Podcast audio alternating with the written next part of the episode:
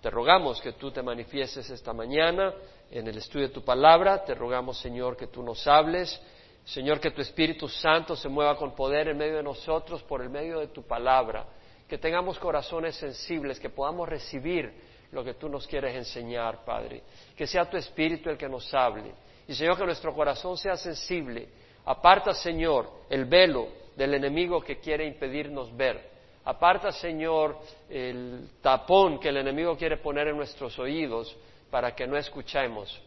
Eh, Señor, y eh, danos, Señor, eh, Padre, en la, en la, medida que estoy hablando contigo, quiero también expresarle a mis hermanos que debemos de querer, querer oír. Es tan importante querer oír la voz del Señor, porque el que no quiere oír no va a oír. El que insiste en no ver, no va a ver. Entonces, Señor, mira a cada uno de los que estamos acá. Que cada uno de los que estamos acá podamos decir, yo quiero oír, yo quiero ver. Que ese sea, Señor, el deseo de nuestros corazones, por el poder de tu Espíritu. En nombre de Cristo Jesús. Amén. Señor les bendiga. Se pueden sentar. Estamos estudiando el Evangelio de San Mateo. Empezamos el capítulo 10 y ahora lo culminamos. Sabemos que Jesús cuando empezó su ministerio iba escogiendo sus discípulos, fue hacia Galilea, lo rechazaron de su sinagoga en Nazaret, eh, después de leer las palabras del profeta Isaías, reprendió a la gente que estaba en la sinagoga por su actitud, a ellos no les gustó la reprensión del Señor y lo trataron de seguir hacia la parte alta del monte donde está la ciudad de Nazaret para despeñarlo. Pero él escapó en medio de ellos y se fue a Capernaum, que está en la orilla noroccidental del mar de Galilea. Ahí se estableció, no quiere decir que ahí se quedó permanente sin moverse. Ahí lo hizo su centro de, residencia, su centro focal de ministerio. Pero iba de un lado para el otro. Dice la palabra del Señor de que Jesús iba por todo Galilea enseñando en sus sinagogas y predicando el Evangelio del reino y sanando toda enfermedad y toda dolencia del pueblo y que grandes multitudes le seguían, multitudes de Galilea, de Decápolis, de Jerusalén, de Judea y del otro lado del Jordán.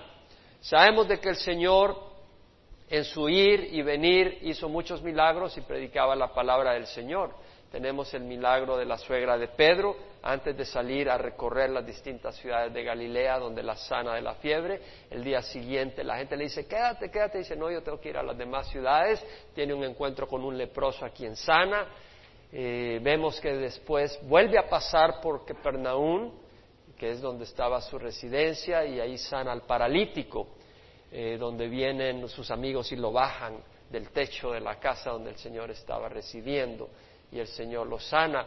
Después va caminando y ve a Mateo, el cobrador de impuestos, y le hace el llamado para que lo siguiera y Mateo deja todas las cosas y lo sigue.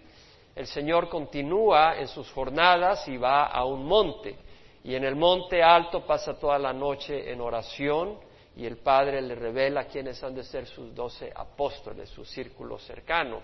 Y en la mañana siguiente él llama a doce de sus discípulos porque había una gran multitud que le seguía y los escoge como apóstoles y sigue bajando el monte con, con, los discípulos y se detiene en un lugar llano y ahí el Señor empieza a hablar lo que se conoce como el Sermón del Monte, dirigido a sus discípulos y donde les explicaba lo que es el carácter, la actitud, la motivación y el actuar del siervo, de la sierva que le agrada al Señor. Después del sermón del monte, el Señor regresa a Capernaum y ahí tiene el encuentro con este centurión que manda a llamarle para que viniera a su casa a sanar a su criado, a su siervo, eh, porque él no era digno eh, de que no entrara el, de que entrara el Señor a su casa, le manda una comitiva a decirle no entres, basta con que digas una palabra y lo sanas, porque tú eres de autoridad como yo soy de autoridad, mando mis siervos, me obedecen, tú puedes desde lejos sanar a mi siervo. Y el Señor lo sana. Eh, posteriormente vemos de que el Señor eh, va hacia el mar de Galilea, va hacia el oriente, a la zona de Gadara, y ahí tiene el encuentro con los gadarenos endemoniados. Eh, ahí está la liberación de demonios. El Señor muestra poder sobre los demonios. En el camino muestra poder sobre el mar porque el mar es turbulento y calma la tormenta.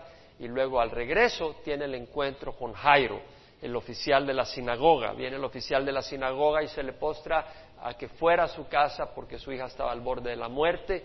Y en ese momento él va dirigido hacia la casa de Jairo cuando viene una mujer con flujo de sangre y toca su manto y el Señor la sana milagrosamente, llega a la casa de la hija de Jairo que ya ha muerto y el Señor la resucita. Todos estos milagros ocurren en la forma cronológica que les he mencionado. Mateo no los menciona en ese orden cronológico. Una vez le menciono, Mateo no está tan interesado en darnos una cronología exacta de los eventos, sino que le está resumiendo las cosas en cierta manera. En algunos momentos sigue cierto orden cronológico, pero no siempre. Mateo primero nos presenta al Señor Jesús, después nos presenta su mensaje en el Sermón del Monte y después nos empieza a mostrar el poder del Señor y además sus palabras en un momento y en otro. Después del, evento de la, de, la, curación de la mujer de flujo de sangre y de, la, la resurrección, resucita a la hija de Jairo, vemos que el Señor sana a los ciegos y después hace un llamado a sus doce apóstoles. No es que ahí los llama, primero los llamó en el, en el, monte, pero acá los llama para enviarlos y enviarlos de dos en dos para que fuera por las aldeas, que fueran por los lugares, predicando un evangelio de arrepentimiento y de que el reino de los cielos estaba ahí, estaba cerca y además sanaba toda dolencia y toda enfermedad con el poder del Señor. Y ahí nos quedamos. Entonces en el versículo 16 al 23 vamos a ver algunas palabras que dice el Señor. Pero si usted se da cuenta, Marcos lo ubica en el capítulo 13. Bueno, Marcos no escribió su carta por capítulos, pero nosotros lo tenemos en el capítulo 13 de Marcos y Lucas 21. Las palabras que aparecen en los siguientes versículos, el Señor aparentemente las dijo después de que entró en el domingo de Ramos a Jerusalén, antes de su pasión y muerte. Pero Mateo lo incluye acá porque Mateo está hablando lo que le está diciendo a sus discípulos cuando les dice, eh, eh, no tienen que llevar cosas extras, el siervo es digno de su salario, a donde lo reciban, ahí está bien. Viene Mateo y aprovecha a meter algunas enseñanzas del Señor a sus discípulos, a sus apóstoles. Y nosotros tenemos que poner mucha atención en esto. Para mí me es muy fácil realmente los siguientes versículos porque he sentido, eh, yo los he tomado muy a pecho en mi corazón y me he memorizado mucho de esta escritura, pero no por eso dejan de ser una enseñanza fresca y si bien he compartido estos versículos muchas veces en la congregación, siempre es una enseñanza fresca de la cual tenemos que estar dispuestos a recibir porque hay mucho alimento. El Señor les dice en el versículo 16, mirad, yo os envío como ovejas en medio de lobos. Por tanto, sed astutos como las serpientes e inocentes como las palomas. Pero cuidado de los hombres porque os entregarán a los tribunales y os azotarán en sus sinagogas y hasta seréis llevados delante de los gobernadores y reyes por mi causa como un testimonio a ellos y a los gentiles. Pero cuando os entreguen, no os preocupéis de cómo o qué hablaréis, porque a esa hora se os dará lo que habréis de hablar. Porque no sois vosotros los que habláis, sino el Espíritu de vuestro Padre que habla en vosotros. Y el hermano entregará a la muerte al hermano, y el padre al hijo, y los hijos se levantarán, contra los padres y les causarán la muerte, y seréis odiados de todos por causa de mi nombre, pero el que persevere hasta el fin, ese será salvo.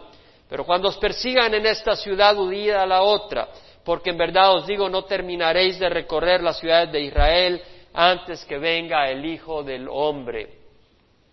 Entonces vamos a empezar con los primeros versículos donde vemos de que Mateo nos dice que el Señor dice, mirad, yo os envío como ovejas en medio de lobos, por tanto sed astutos como las serpientes y mansos como las palomas, inocentes como las palomas. Muy importante, muy importante, hermanos.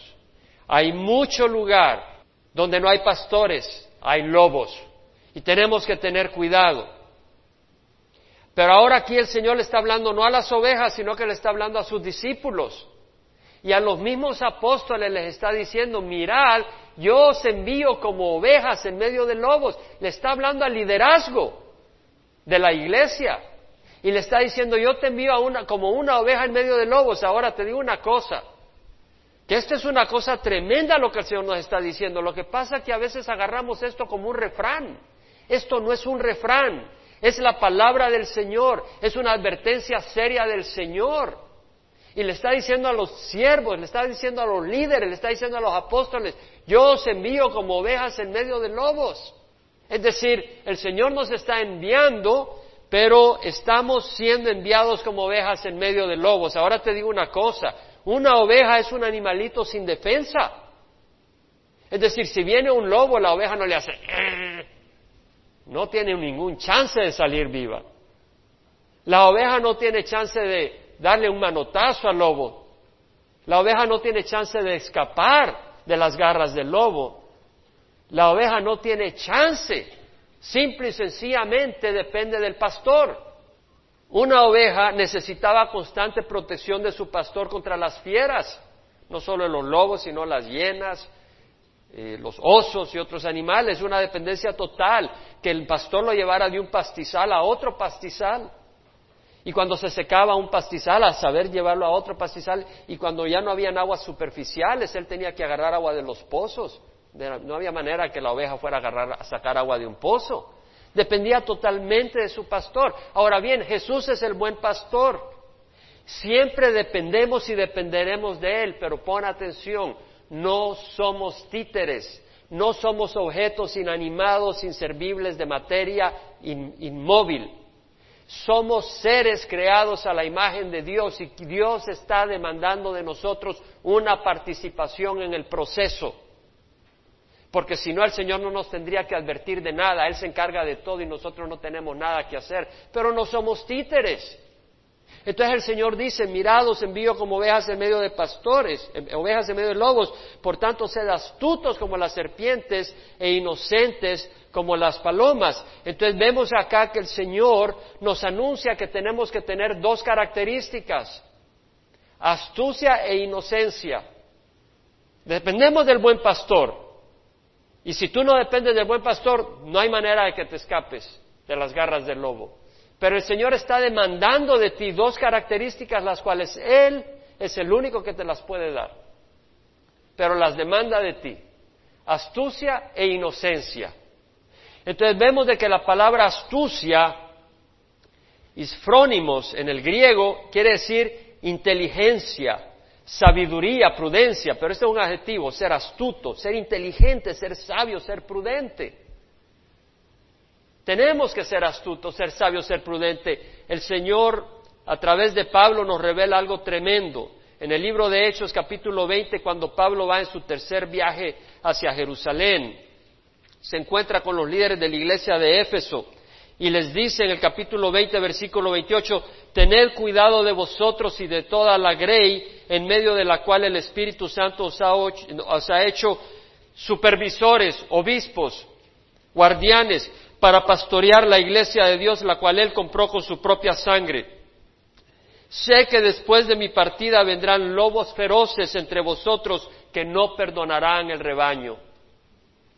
El Señor le está diciendo, Pablo le estaba diciendo a la iglesia, a los líderes de la iglesia en Éfeso, después de mi partida vendrán lobos feroces que no perdonarán el rebaño. ¿Y de dónde saldrán?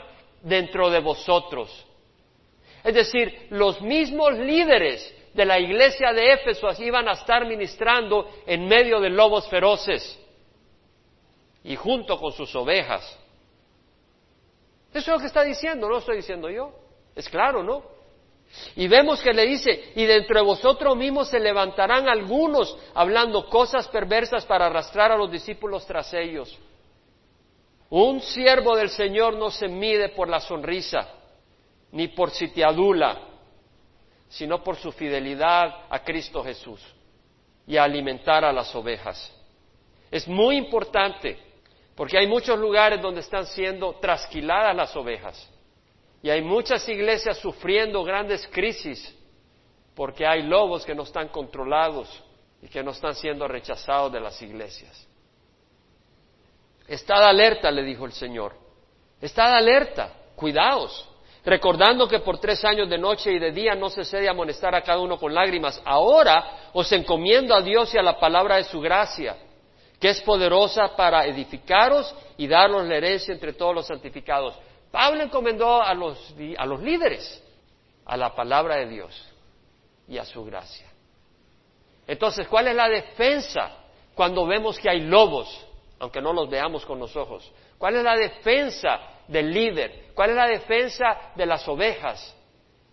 Tener discernimiento como una serpiente. Ese discernimiento viene a través de la palabra de Dios y a través del Espíritu Santo. Por eso enfatizamos la palabra del Señor. Jesús dijo, las palabras que yo he hablado son espíritu y son vida. Jesús dijo, Padre, santifícalos en tu verdad, tu palabra es verdad. Es la palabra de Dios la que nos va a separar del engaño y de la mentira, del pecado y la destrucción. Entonces necesitamos la palabra del Señor. Entonces tenemos que ser astutos, es decir, cuidadosos como la serpiente. La serpiente es cuidadosa, con mucho cuidado, sigilosa, atenta. Se concentra cuando va a agarrar una presa. Se concentra, ¡zap! En el momento de actuar sabe cuál es el momento preciso y se lanza y agarra su ratón. Inmediatamente no le da ni chance. Nosotros debemos de ser astutos con las cosas del Señor. ¿Qué quiere decir? Si estamos en un proceso de evangelizar, tenemos que ser astutos para saber en dónde, en qué momento, cuándo, qué palabra. Tenemos que tener conocimiento. Una serpiente no agarra un ratón sin tener conocimiento, ya conoce, ya aprende, sabe, experiencia, astucia, y la aplica. Nosotros tenemos que tener conocimiento, un conocimiento espiritual. Necesitamos tener prudencia, porque el conocimiento no basta, la prudencia es importante. Y si no tenemos prudencia, pero es prudencia espiritual, el tiempo del Señor para actuar.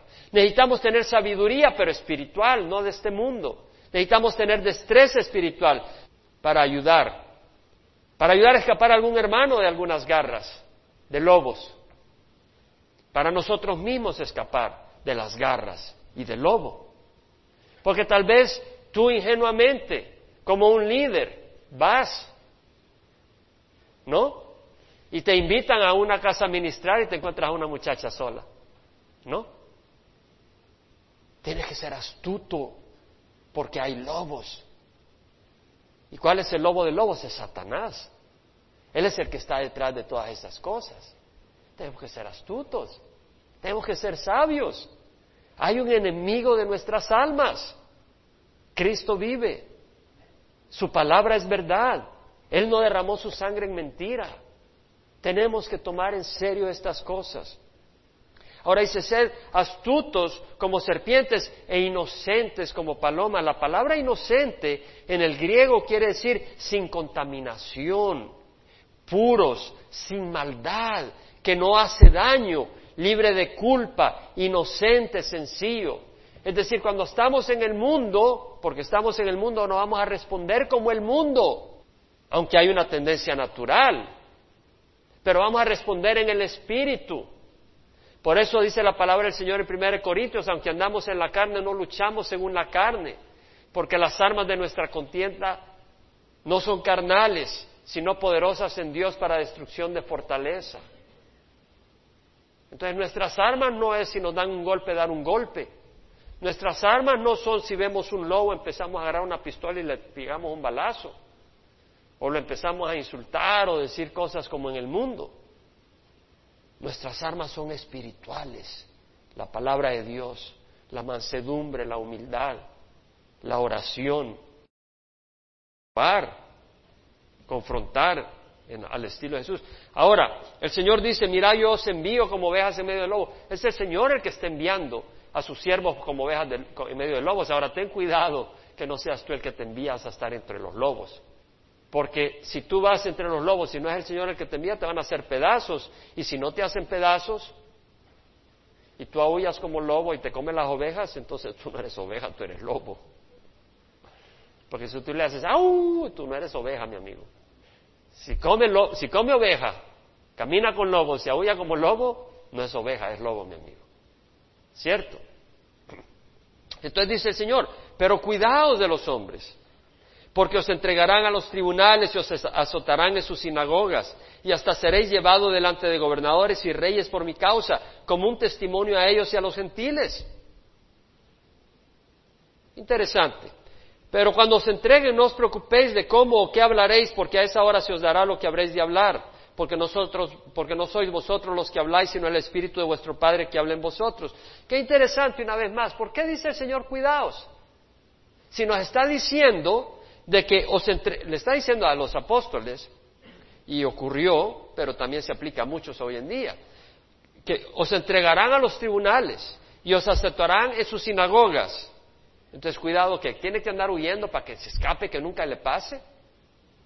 Dice, no, seré llevado delante de los gobernadores y reyes por mi causa, como un testimonio a ellos y a los gentiles. Es decir, está diciendo el Señor que eso va a ser para darle testimonio a los reyes y a los gobernadores, para que los gobernadores oigan la palabra de Dios, para que los reyes oigan la palabra de Dios. Es interesante que Pablo, en 2 Timoteo cuenta y dice, en, mi primera defensa, en 2 Timoteo 4, 16, dice, en mi primera defensa nadie estuvo a mi lado, sino que todos me abandonaron.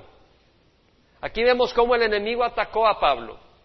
Y el enemigo quedó, lo atacó de manera que Pablo fuera solo, abandonado por sus amigos, abandonado por todo el mundo. Dice, en mi primera defensa nadie estuvo a mi lado, sino que todos me abandonaron, que no se le tenga en cuenta pero el Señor estuvo conmigo y me fortaleció, a fin de que por mí se cumpliera cabalmente la proclamación del mensaje y que todos los gentiles oyeran, y fui librado de la boca del león.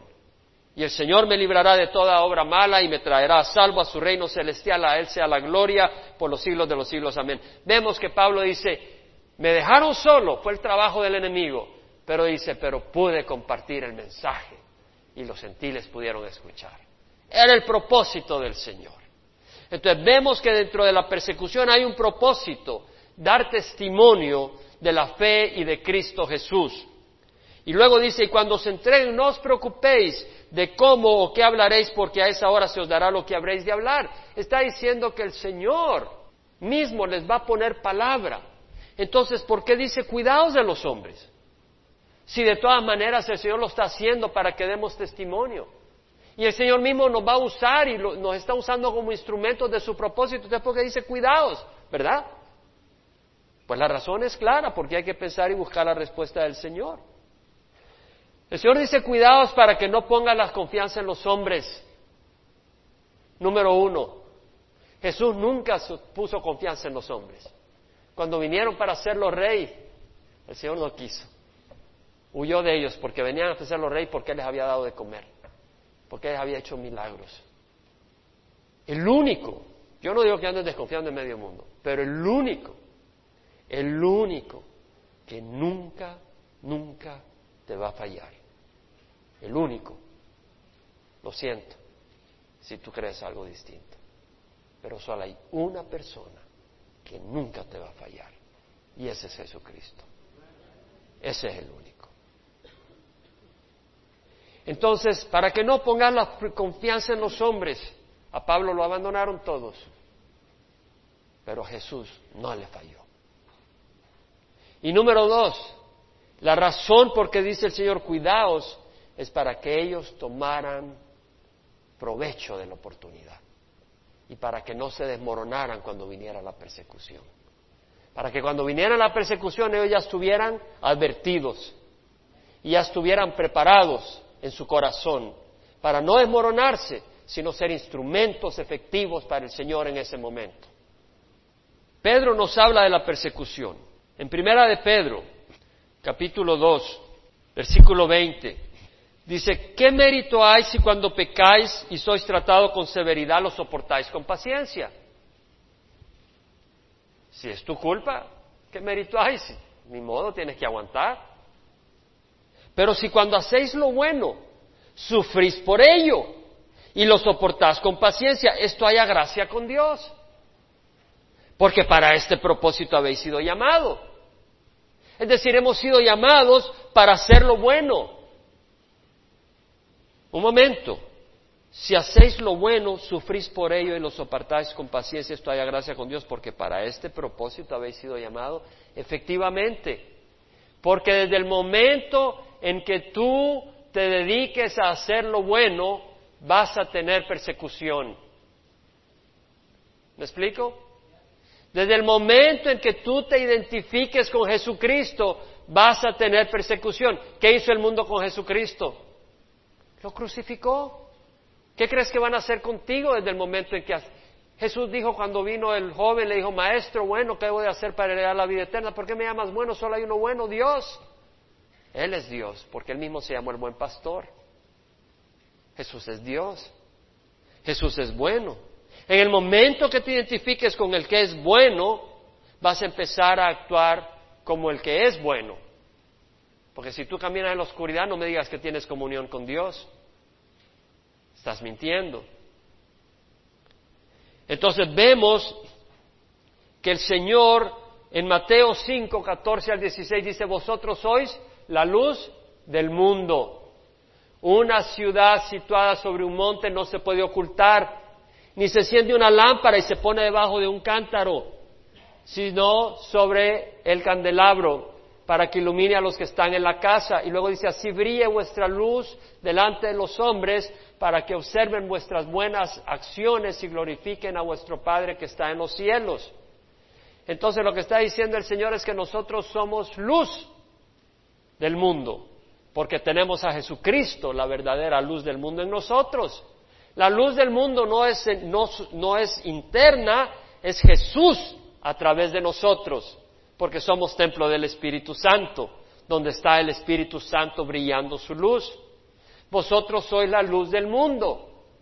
Entonces, tenemos que recordar las palabras de nuestro Señor Jesucristo cuando Él habla de la luz. Porque en el capítulo 3 del Evangelio de Juan, el Señor dice lo siguiente, con las palabras que escribió Juan. Este es el juicio, dice Juan, que la luz vino al mundo y los hombres amaron malas tinieblas que la luz, pues sus acciones eran malas. Jesucristo. Y ahora Él nos envía a nosotros. El domingo de resurrección, esa noche se le apareció a los apóstoles y le dijo, así como mi Padre me ha enviado, así os envío yo. Recibí el Espíritu Santo y sopló sobre ellos. El Señor nos envía a nosotros. A nosotros. Nos envía para hacer luz en el mundo. Por eso tenemos que estar unidos a la viña, al tronco, a Jesús, para que de ahí fluya la luz y la, y la sábila sanadora y la sustancia de vida. Entonces dice, este es el juicio, que la luz vino al mundo, pero los hombres amaron más las tinieblas que la luz, pues sus, hombres eran, sus acciones eran malas, porque todo el que hace lo malo odia a la luz y no viene a la luz para que sus obras no sean expuestas. El que hace lo malo odia a la luz y no viene a la luz para que sus acciones no sean expuestas. Vemos que Dios mismo nos está diciendo esto, que el que hace lo malo, que el que se goza en lo malo, que el que quiere seguir como el cerdo sigue en el lodo, como el perro vuelve a su vómito, el que quiere seguir en su mundo, odia a la luz y no viene a la luz para que sus acciones no sean expuestas. Pero el que practica la verdad, él viene a la luz para que sus acciones sean probadas que han sido hechas en el Señor. Dice el versículo 21, el que practica la verdad viene a la luz para que sus acciones sean manifestadas que han sido hechas en Dios. Entonces hay un odio. Ahora yo me pongo a pensar de la gente que rechazó a Jesucristo. No fueron los cobradores de impuestos, no fueron los adúlteros, no fueron los bebedores, no fueron los, entre comillas, pecadores. De, de hecho, ellos vinieron al Señor. ¿Qué quiere decir? Ellos estaban atrapados en la oscuridad, pero no eran hijos de la oscuridad. Eran hijos de la luz que no habían sido revelados, pero estaban atrapados en la oscuridad. Y cuando vieron a la luz, ellos corrieron hacia la luz, porque tenían deseo de caminar en la luz. Ya no querían seguir tropezando, ya no querían seguir golpeándose la nariz en el suelo, Ya no querían seguir sangrando, ya no querían seguir cortándose las manos y los pies, agarrando cosas en la oscuridad que le hacían daño en vez de bien. Pero los fariseos, los líderes religiosos de su tiempo eran llenos de hipocresía. Ellos querían tener la admiración del pueblo. Ellos no amaban a las ovejas. Ellos querían tomar ventaja. Ellos querían trasquilar a las ovejas y vivir de las ovejas. Y no hacían justicia. Y vemos que cuando presenta a la luz el Padre enviando a su Hijo Jesucristo, ellos en vez de venir a la luz y reconocerla y rendir sus vidas y decir, tú eres el Señor que había de venir, en vez de decir de eso, se opusieron a Él, porque eran hijos de la oscuridad. Y persiguieron a Jesús. En Hechos 1.8 dice la palabra del Señor, recibiréis poder cuando el Espíritu Santo descienda sobre vosotros y me seréis testigos en Jerusalén, Judea y Samaria hasta los extremos del mundo. Se necesita poder para la vida del cristiano. Ese poder no está en ti. Si tú dices yo voy a caminar con Cristo cuando tenga el poder, entonces voy a tomar la decisión, mala noticia, vas a terminar en el infierno. Tú necesitas a Jesucristo para caminar, no solo en el momento que lo recibes, pero día a día. Y ese poder tú no lo monopolizas, ese poder tú no lo guardas en un frasco, ese poder viene cuando tú de rodillas estás ante tu Señor en tu propia debilidad, porque ahí se manifiesta el Señor, para que la gloria sea del Señor y no de los vasos de barro que el Señor usa. Que hay persecución. Primera de Pedro 2, 20 dice, para este propósito habéis sido llamados, pues también Cristo sufrió por vosotros, dejándoos ejemplo para que sigáis sus pisadas el cual no cometió pecado, ni engaño alguno se halló en su boca, y quien cuando le ultrajaban no respondía ultrajando. Se requiere poder para que cuando seamos perseguidos, cuando seamos azotados, no respondamos en la carne. No amenazaba, sino que se encomendaba a aquel que juzga con justicia. Y él mismo llevó nuestros pecados en su cuerpo sobre la cruz, a fin de que muramos al pecado y vivamos a la justicia, porque por sus heridas hemos sido sanados. Él es el que nos sana para ser distintos. Necesitamos sanidad constantemente. No solo tú, yo, constantemente. Pobre de ti si tú crees que no necesitas sanidad del Señor cada día. Constantemente venir al Señor. Sana mis pensamientos, sana mis emociones, sana mis palabras, sana mis actitudes. ¿Quién de ustedes puede decir amén? Es cierto, hermanos. Es cierto. Es cierto. Vemos que Pedro sigue hablando de la persecución en el capítulo 3, versículo 15. Bueno, en el versículo 13 dice, ¿Quién podrá hacer daño a ustedes si demostráis tener celo por lo bueno? ¿Quién les va a hacer daño? Pero luego reflexiona y dice, bueno, los hijos de la oscuridad. Y por eso dice, si sufrís por causa de la justicia, no dice a manos de la justicia porque andas huyendo de la justicia. ¿Sí? Algunos sufren a manos de la justicia porque a saber qué hicieron. Dice, no, si sufrís por causa de la justicia, por causa de la rectitud, dichosos sois y no os amedrentéis por temor a ellos ni os turbéis.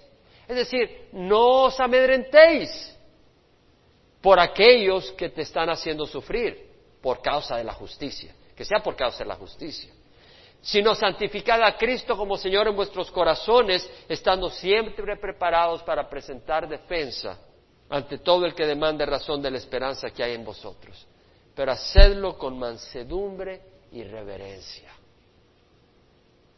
cada uno de nosotros necesita, como estudiamos el domingo pasado, que no toleramos las moscas, ¿verdad? No las vamos a tolerar. Tenemos que empezar a trabajar en nuestro corazón para que el Señor nos esté transformando, para tener esa actitud correcta. Necesita la colaboración nuestra el Señor.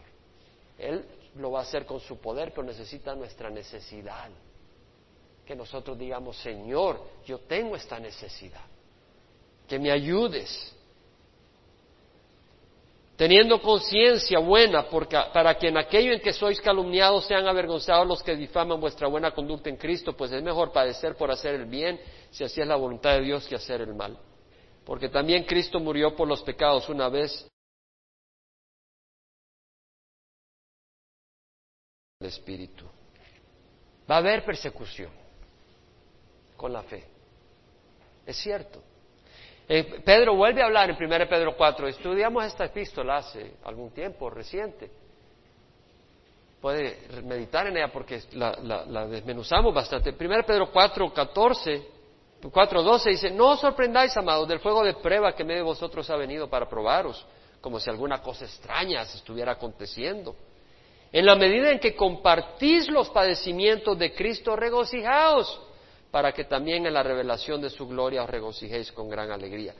Dice, si sois vituperados por el nombre de Cristo, dichosos sois, porque el Espíritu de gloria y de Dios reposa sobre vosotros. Es decir, si sois insultados, no porque estás haciendo mal, no porque andas cometiendo adulterio o robando o siendo un sinvergüenza, pero porque estás sirviendo a Cristo, siendo como Cristo. Si sois vituperados por el nombre de Cristo, dichosos sois, porque quiere decir que el Espíritu de Dios está sobre vosotros. Ciertamente por ellos Él es blasfemado. Al insultarte a ti están insultando a Cristo. Jesús le dijo a, Pablo, Saulo, Saulo, ¿por qué me persigues? Cuando estaba persiguiendo a la iglesia, estaba persiguiendo a Jesús. Que de ninguna manera, dice Pedro, sufra alguno de vosotros como homicida o ladrón o malhechor o por entrometido, pero si alguno sufre como cristiano, que no se avergüence, sino que como tal glorifique a Dios. Si sufres por seguir al Señor, no te avergüences. Las palabras estas son profundas, porque el enemigo te puede atacar de tal manera de traer vergüenza a tu vida. Pero no vergüenza a los ojos de Dios, vergüenza a los ojos del mundo. ¿Sí me entiendes? Vergüenza a los ojos del mundo, no ante los ojos de Dios. El mundo se burló de Jesucristo, ¿verdad? Lo trataron como basura. Jesús sufrió vergüenza a los ojos del mundo, pero no a los ojos de Dios, ni a los ojos de los que tenemos la luz de Dios, sino que mostró su gloria y su poder. Dice, los que sufren conforme a la voluntad de Dios encomienden sus almas al fiel Creador, haciendo el bien. Pablo dijo, todos los que quieran vivir piadosamente en Cristo Jesús serán perseguidos. ¿Quiénes? ¿Cuántos? Todos, todos. Interesante que luego en, Mateo seguimos, dice, pero cuando se entreguen, versículo 19 del capítulo 10, cuando se entreguen, no os preocupéis de cómo o qué hablaréis, porque a esa hora se os dará lo que habréis de hablar. Pues no sois vosotros los que habláis, sino el Espíritu de vuestro Padre que habla en vosotros. Es decir, el Espíritu Santo habita en nosotros. Qué bueno recordar esto. Pablo lo dice en 1 Corintios 6, ¿no sabéis que vuestro cuerpo es templo del Espíritu Santo? Que está en vosotros, el cual tenéis de Dios, y que no sois vuestros, porque por precio habéis sido comprados. Por tanto, glorificad a Dios en vuestro cuerpo y vuestro espíritu, los cuales son de Dios. Por precio hemos sido comprados el Espíritu de Dios habita en el cristiano. Y Él va a ir transformándonos por su sangre. Él hace residencia a aquellos que le han abierto su corazón. Aquellos que le dicen, Señor, entra en mi corazón. Él entra, aunque sea una posilga adentro, ¿verdad? Pero Él la lava con su sangre. Y seguimos con nuestras mañas, pero Él las va cambiando. Como lo aceptamos como Señor, él nos va cambiando. Ahí se prueba si es cierto el Señor o no, si dejamos que Él cambie, ¿verdad? Si Él viene y dice, déjame quitar este mueble de aquí que este está lleno de polilla. No, no, no, que a mí me gusta. Ah, ¿quién es el Señor acá? O tú, Señor. échalo, échame, échalo, para afuera. Dejamos que Él vaya haciendo las cosas, poniendo cosas mejores. Y luego dice, y el hermano entregará la muerte al hermano, y el padre al hijo, y los hijos se levantarán contra los padres y le causarán la muerte, y seréis odiados de todos por causa de mi nombre, pero el que persevere hasta el fin, este será salvo. Estas son palabras duras. Y de hecho el Señor sigue hablando más de esto más adelante. Pero lo que está diciendo es que la, la batalla empieza en el hogar. Eso es lo que está diciendo. Es lo que está diciendo. El hermano entregará la muerte al hermano y el padre al hijo. Y los hijos se levantarán contra los padres y le causarán la muerte. Ahora, a veces sacamos fuera de contexto la promesa del Señor cuando le dice a través de Pablo al carcelero en Filipos, cree en el Señor Jesús y serás salvo tú y tu casa. Sí, el Señor promete salvación a todo el que cree en Él. Lo repito, el Señor promete salvación a todo el que cree en Él aún a todos los de tu casa que creen en Él. Pero si hay alguno en tu casa que resiste creer en Él, ese va a ir al infierno. Porque la salvación no se hereda. La salvación no es un título familiar. Toda la familia Rodríguez se salvó. No, es cada uno por persona. Tu hermano, tu padre puede ser un gran siervo de Dios. Tu madre puede ser una gran mujer de Dios. Pero si tú no estás caminando en la luz y no te arrepientes, te has perdido una gran oportunidad y tienes toda la, toda la eternidad para llorar tu error. Es cierto. Vemos que hay oposición. Ahora, muchas veces aquellos que entran en oposición en el proceso se arrepienten, como el mismo Pablo se arrepintió. Pero en ningún lugar la Biblia dice de que si tú vienes al Señor, cada miembro, primo, sobrino, hijo, hija, esposo, esposa, va a venir al Señor. Definitivo. Yo no veo en ningún lugar estudiando en contexto de la Escritura que lo diga. De hecho, en, primera, en, el Evangelio de San Juan dice que Jesús vino a los suyos y los suyos no le recibieron. Pero a los que le recibieron les dio el derecho de ser hechos hijos de Dios, a los que creen en su nombre, que no nacieron de carne ni de sangre, y por voluntad de carne ni por voluntad de hombre, sino que nacieron de Dios. Hay que nacer de Dios. Si tú nunca has nacido de Cristo, recibe a Jesucristo. Pues si no, no tienes vida eterna. Y vemos que dice, seréis odiados de todos por causa de mi nombre, pero el que persevere hasta el fin, ese será salvo. Se requiere perseverancia hasta el fin. El que persevere hasta el fin, ese será salvo. Pablo dice, palabra fiel es esta, que si morimos con Él, viviremos también con Él. Si perseveramos, también reinaremos con Él. Si le negamos, Él nos niega. Y si somos infieles, Él es fiel porque Él no puede negarse a sí mismo. Pero una vez más, si nosotros en nuestra infidelidad le estamos dando la espalda al Señor, Él va a seguir siendo fiel con aquellos que han venido a Él. Y va a ser fiel a su palabra con aquellos que le rechazan. Y su palabra demanda justicia y fuego eterno a aquellos que le rechazan. Pero aquellos que vienen a Él van a probar su bondad, su bondad y su misericordia y su gracia. En Apocalipsis el Señor le dice a la iglesia de eh, Esmirna, sé fiel hasta la muerte, yo te daré la corona de la vida.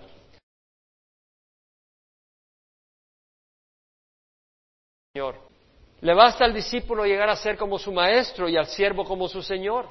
Si al dueño de la casa lo han llamado Belcebú, cuanto más a los de su casa. Belcebú quiere decir eh, el príncipe de los demonios.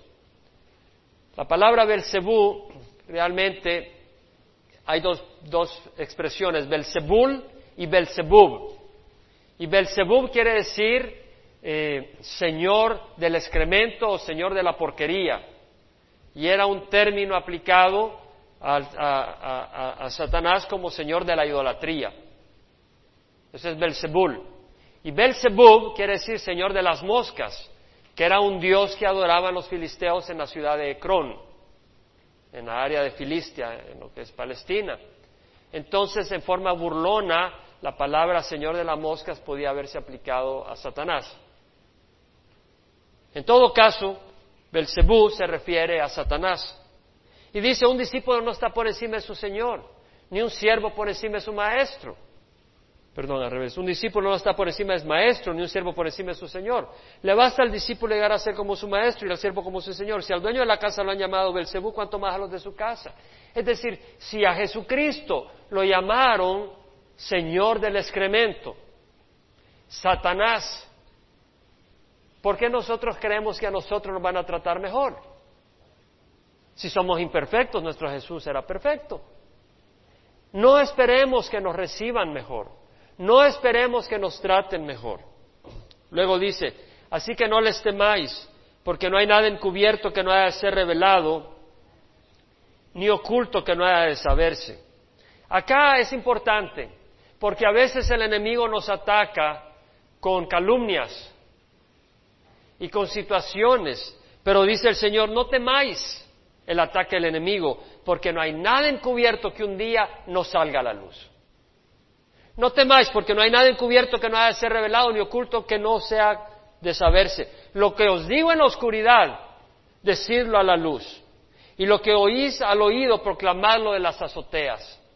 Lo que está diciendo es que los cristianos vamos a sufrir persecución y vamos a sufrir calumnia, pero que eso no te pare. Y lo que tú en la privacidad, ahora tú tal vez no tienes tiempo con el Señor, pero cuando tú buscas al Señor y tienes tiempo con el Señor y aprendes a oír la voz del Señor aún aquí mismo en la iglesia y oyes que el Señor te está hablando en tu corazón y tú dices, el Señor me está hablando a mí, lo que tú oyes al oído, proclámalo desde las azoteas. Y lo que tú, lo que tú, lo que oyes en la oscuridad, proclámalo a la luz. Es decir, no estamos en el mundo allá afuera oyendo todo esto.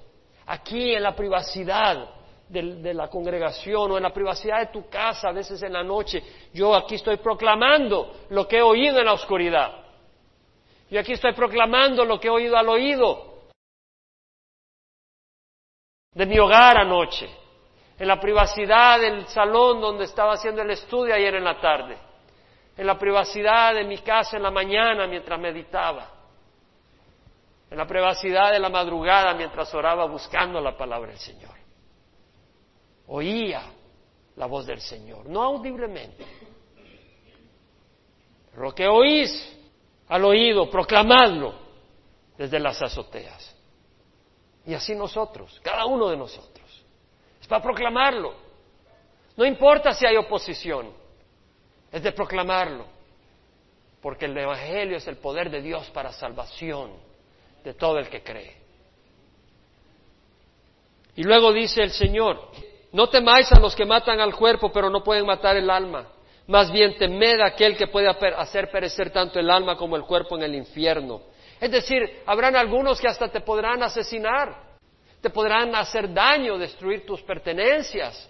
Pues dice, no tengáis miedo a los que puedan destruir el cuerpo, pero no pueden hacer nada al alma. Más bien temed a aquel que puede hacer destruir el cuerpo y el alma en el infierno. ¿Quién es ese? Es Jesucristo.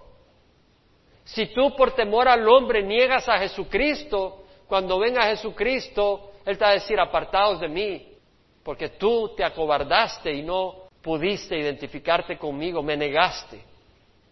Como dice, si le negamos, Él nos negará. Entonces vemos que dice, no se venden dos pajarillos por un cuarto, un cuarto, es decir, media hora de trabajo, no se venden dos pajarillos por cuatro dólares, no se venden dos pajarillos por cuatro dólares, y sin embargo ni uno de ellos cae al suelo sin permitirlo vuestro Padre que está en el cielo. Ningún pajarillo cae al suelo sin permitirlo Dios. Dios está en absoluto control de tu trabajo, de mi salud. Este día estamos acá porque Dios lo permitió. No hay nadie de ustedes que esté acá si Dios no lo hubiera querido. Satanás pudo haber no querido, eso no importa. Dios quiso y ustedes pudieron estar acá. Y dice, y hasta los cabellos de vuestra cabeza están todos contados, así que no temáis, vosotros valéis más que muchos pajarillos. Está diciendo, Dios tiene tu vida en sus manos si le perteneces a Él. Y si le perteneces a Él, el Señor te va a saber cuidar. Y si el Señor permite que toquen tu cuerpo, toquen tu salud, todavía estás en las manos del Señor, un día te dará un nuevo cuerpo, pero no lo niegues y espera persecución. Por tanto, dice, todo el que me confiese delante de los hombres, yo también le confesaré delante de mi Padre que está en los cielos. Pero todo el que me niegue delante de los hombres, yo le negaré delante de mi Padre que está en los cielos. Hoy te voy a invitar, si tú nunca lo has hecho, que hagas la oportunidad de confesar al Señor como Señor de tu vida. No penséis que vine a traer paz a la tierra. No vine a traer paz sino la espada. Y mira dónde empieza. Vine a poner al hombre contra su padre, a la hija contra su madre, a la nuera contra su suegra, y los enemigos del hombre son los de su misma casa. Hay guerra. Y vendrá alguien y dice, mira, tienes problema en tu casa, para que te desmorones y dejes de seguir al Señor. Examina tu corazón. Y si ante la luz del Señor sabes que los problemas son porque tú te estás identificando con Cristo, no des un solo paso atrás. Ora y ama a los de tu casa, pero no des un solo paso atrás. Ni un solo paso atrás. El que ama al padre o a la madre más que a mí no es digno de mí. El que ama al hijo o a la hija más que a mí no es digno de mí. El que no toma su cruz y sigue en pos de mí no es digno de mí. El que ha hallado su vida la perderá. Oh, yo ya hay un trabajo, yo ya me voy a pasear, yo no necesito estas cosas. Bien, tú hallaste tu vida, la vas a perder. Y el que ha perdido su vida por mi causa, la hallará. ¿Quién la va a hallar? El que la pierda. ¿Por qué la vas a perder? Porque este mundo es enemigo de Cristo. El que os recibe a vosotros, a mí me recibe, y el que me recibe a mí, me recibe al que me envió. Antes de hablar de eso, hermanos, hay persecución. Leía un comentario de Oswald Chambers, este siervo de Dios, al final del siglo XIX, principios del siglo XX, y dice lo siguiente. Le amplifico un poco las palabras y las añado un poco. Cuando yo sufro y siento que yo soy el culpable, es fácil de entenderlo. Pues estoy sufriendo por mi culpa. Cuando sufro y sé que no tengo la culpa, es un poco difícil aceptarlo. Pues sí, ¿y a mí por qué? Yo no soy culpable, ¿por qué me están haciendo todo esto? Pero dice, pero cuando yo sufro y me doy cuenta que las personas más allegadas a íntimas a mi persona piensan que la culpa es mía, ese es el nivel más alto del sufrimiento. Es ahí donde el tormento, el sufrimiento azotó a Job. El poder del desprecio de Satanás ha llegado entonces a las relaciones más íntimas del que sufre. Habrá momentos para algunas personas que Dios le permite el privilegio, donde las personas más queridas y más allegadas te acusarán. Y es como Job sintió las acusaciones de sus amigos allegados, que ponían la mano y es tu injusticia la que te tiene así. El sufrimiento. La persecución puede venir de muchas maneras. ¿Estás dispuesta a pagar el precio? Sin la ayuda del Señor no puedes hacerlo. Persecución. La motivación de la persecución no es siempre clara. A veces hay luchas y persecuciones, pero no se sabe que es por tu fe, para tratar de confundirte el enemigo y hacerte agonizar en la lucha. La causa no siempre es evidente ante otros. La forma de persecución es variada, no siempre es con una espada, un machete o una pistola.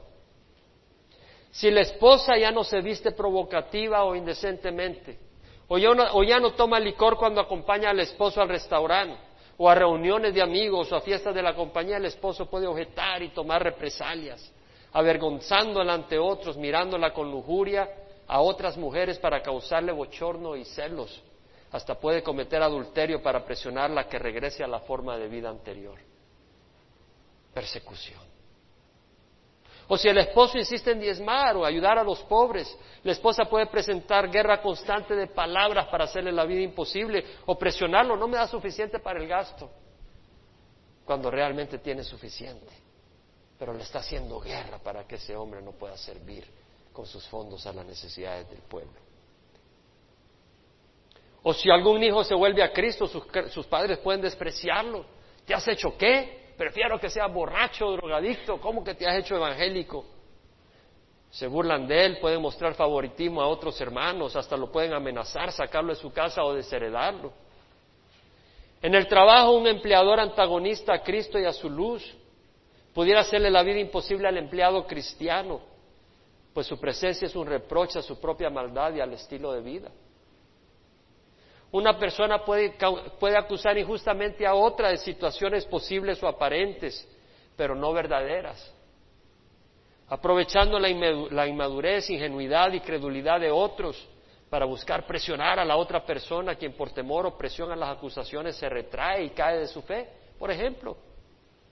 Mira, ya no quieres tener nada que ver con nosotros, por eso no juegas fútbol con nosotros los domingos, te has hecho todo arrogante, ya no nos amas, presión, ¿verdad?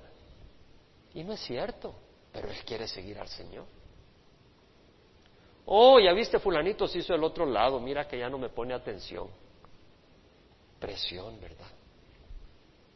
Para hacerlo caer. O este es un empleado rebelde, nunca coopera, siempre se le pide que trabaje horas extras y se niega, pero no cuenta que él le pide que haga las horas extras cabal a la hora que él tiene culto en su iglesia. Y el empleador lo hace para, para atacarlo. O si el esposo invierte tiempo sirviendo en la iglesia, la esposa puede acusarlo falsamente de abandono o falta de interés para obligarlo.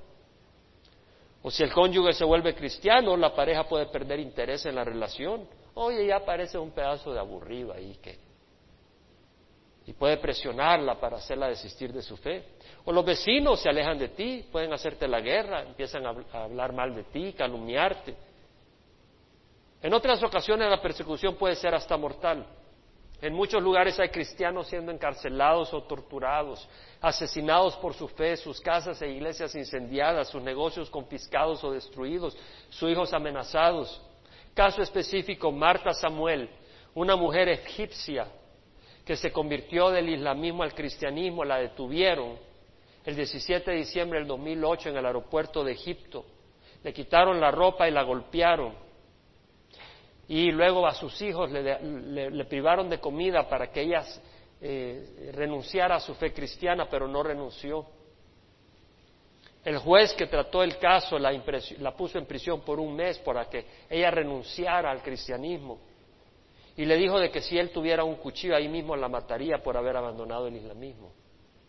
Acuérdate que los islámicos no son nuestros enemigos, es Satanás que los tiene confundidos. Y tenemos que orar por la gente que está atrapada en el islamismo y tener amor por ellos. El 20 de julio del 2008, extremistas musulmanes atacaron una comunidad cristiana en el pueblo de Andulo, Angola. La turba musulmana quemó tres edificios de iglesias. Y Leti Raimundo, una hijita de edad escolar de uno de los diáconos, la agarraron y le cortaron la cabeza. Damare, un joven esclavo en África. Simple y sencillamente porque fue a un servicio cristiano, lo agarraron y le clavaron las piernas y los pies a un tabla de madera. Logró sobrevivir y le dijo al ministerio la voz de los mártires que él perdonó a sus tormentadores porque también Jesús había sido clavado a la cruz y Jesús había perdonado. Fátima al-Mutairi, una mujer saudí arabia, Supo de Jesús en el Internet y decidió seguirlo. En agosto del 2008 su familia se dio cuenta que tenía una cruz en el screensaver de la computadora y se dieron cuenta que se había convertido del islamismo al cristianismo. La agarraron, le cortaron la lengua y la quemaron viva. Lo último que escribió en un blog esa muchacha fue, el Señor es mi luz y mi salvación, ¿a quién temeré? México, las autoridades mexicanas detuvieron a un grupo de hombres porque estaban involucrados en el asesinato de tres cristianos indígenas, hiriendo a seis de los niños de la misma familia evangélica en Chiapas. Ocho hombres han sido detenidos en la prisión de San Cristóbal de las Casas por su involucramiento en el asesinato el 23 de agosto del 2009 en la municipalidad de Cachihuitán. Entre los sospechosos está el vecino de la familia evangélica que estaba frustrado por las muchas oraciones que dice que son pura brujería, decía el vecino. El hombre identificado como Antonio Gómez se quejó de las oraciones de estos evangélicos y decía que era la causa de por qué su hija de 11 años tenía dolor de estómago. Entonces le dijeron a, a las autoridades de que ellos querían callar las oraciones de una vez para siempre, así que mataron a los padres, al hijo mayor y con machetes machotearon a los otros seis niños. Y hay muchos y muchas historias, solo traje unas cuantas. Hay persecución y va a ser más grande. El problema más grande que tenemos aquí en Estados Unidos es el materialismo. Somos atraídos al materialismo, a la inmoralidad, al desorden, al licor, a las drogas. Y nuestras luchas no tienen razón de ser. Debemos de invertir nuestras vidas para servir a Jesucristo, cueste lo que cueste. Dice el Señor, el que os recibe a vosotros, a mí me recibe, y el que me recibe a mí, recibe al que me envió. El que recibe a un profeta como profeta recibirá recompensa de profeta, y el que recibe a un justo como justo recibirá recompensa de justo. Cualquiera que como discípulo debe de beber, aunque sea solo un vaso de agua fría, uno de estos pequeños, en verdad os digo que no perderá su recompensa. Es decir, si tú recibes a alguien porque es profeta o siervo de Dios, recibirás la recompensa de un profeta o de un siervo de Dios. Si le has de beber a una persona simplemente porque es un siervo de Dios, recibirás la recompensa de un siervo de Dios. Padre, te rogamos, Padre, que nos des fortaleza para estar firmes en la persecución, para ser fieles a ti, Señor, para no hacernos para atrás, para que la motivación seas tú, que tú seas la fuente, el propósito y el instrumento que ame a través de nosotros, aquellos que necesitan de tu amor. Trabaja en nosotros, límpianos de toda maldad, sánanos de toda iniquidad. Glorifícate, Señor.